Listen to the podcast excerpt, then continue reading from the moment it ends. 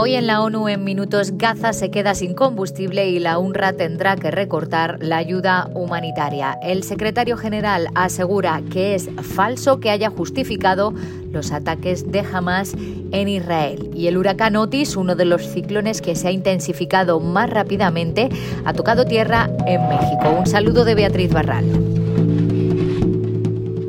Gaza se quedará hoy sin combustible. UNRWA, la mayor agencia humanitaria en la franja, asegura que se verá obligada a reducir significativamente y en algunos casos a paralizar sus operaciones. Entre la escasa ayuda humanitaria que ha entrado a la franja, no se ha permitido incluir combustible y si hoy no entra, los coches y las ambulancias ya no podrán llegar a los hospitales. Los generadores y las estaciones de bombeo de agua dejarán de funcionar y el reparto de ayuda humanitaria sobre el terreno se colapsará. Desde el 11 de octubre, Israel Israel mantiene cortada la electricidad para Gaza, por lo que incluso los hospitales dependen de generadores de reserva que funcionan con combustible. Las incubadoras de bebé, las máquinas de diálisis, todo se paralizará si no entra gasolina. UNRWA está resguardando a 613.000 desplazados en 150 de sus instalaciones. Algunos refugios acogen actualmente entre 10 y 12 veces más personas que su capacidad. En las últimas 24 horas, otros tres miembros del personal de UNRWA han muerto en Gaza por los bombardeos, elevando el total a 38 fallecidos desde el 7 de octubre. La OMS ha documentado 171 ataques a la asistencia sanitaria en los territorios palestinos ocupados desde esa misma fecha. 493 personas han muerto, incluyendo a 16 trabajadores médicos. El secretario general ha asegurado que es falso que haya justificado los ataques de Hamas y ha dejado claro que se ha hecho una interpretación errónea de sus palabras ante el Consejo de Seguridad por las que Israel ha pedido su dimisión.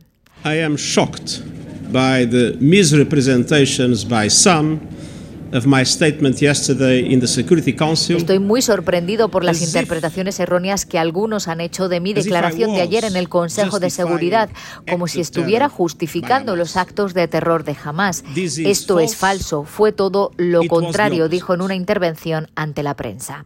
El gobierno israelí pidió la dimisión de Guterres después de que dijera en el Consejo que es importante reconocer que los atentados de Hamas no se produjeron en el vacío. El pueblo palestino, lleva 56 años sometido a una ocupación asfixiante.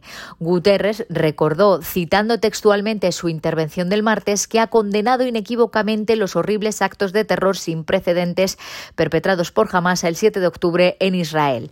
Nada puede justificar el asesinato las heridas y el secuestro de liberados de civiles ni el lanzamiento de cohetes contra objetivos civiles, dijo ante el órgano de seguridad. El secretario general habló de los agravios del pueblo palestino, pero entonces dijo que no pueden justificar los atroces ataques de Hamas. Guterres sostuvo que era necesario dejar las cosas claras, sobre todo por respeto a las víctimas y a sus familias.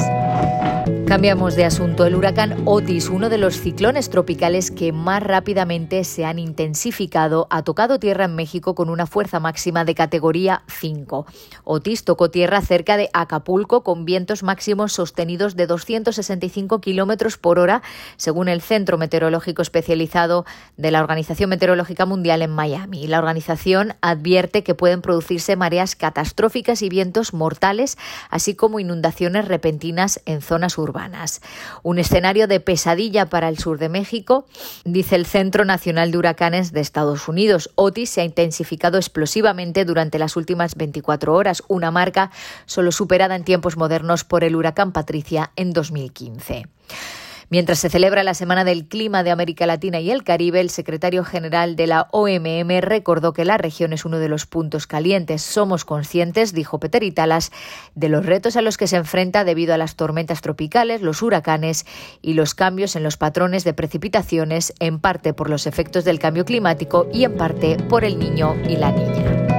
Y el número de personas desplazadas por las guerras, la persecución, la violencia y las violaciones de derechos humanos a nivel mundial superó los 114 millones de personas a finales de septiembre, según las estimaciones de ACNUR, la Agencia para los Refugiados. La mayor parte de los desplazamientos en 2023 se produjeron a causa de la guerra de Ucrania y los conflictos en Sudán, la República Democrática del Congo y Myanmar, una combinación de sequías, inundaciones e inseguridad en Somalia y una prolongada crisis humanitaria en Afganistán. El foco del mundo está ahora con razón en la catástrofe humanitaria en Gaza, pero a nivel mundial demasiados conflictos están proliferando o escalando, destrozando vidas inocentes y desarraigando a las personas, dijo el alto comisionado Filippo Grandi. Más de la mitad de las personas que se ven obligadas a huir nunca cruzan una frontera internacional. Hasta aquí las noticias más destacadas de las Naciones Unidas.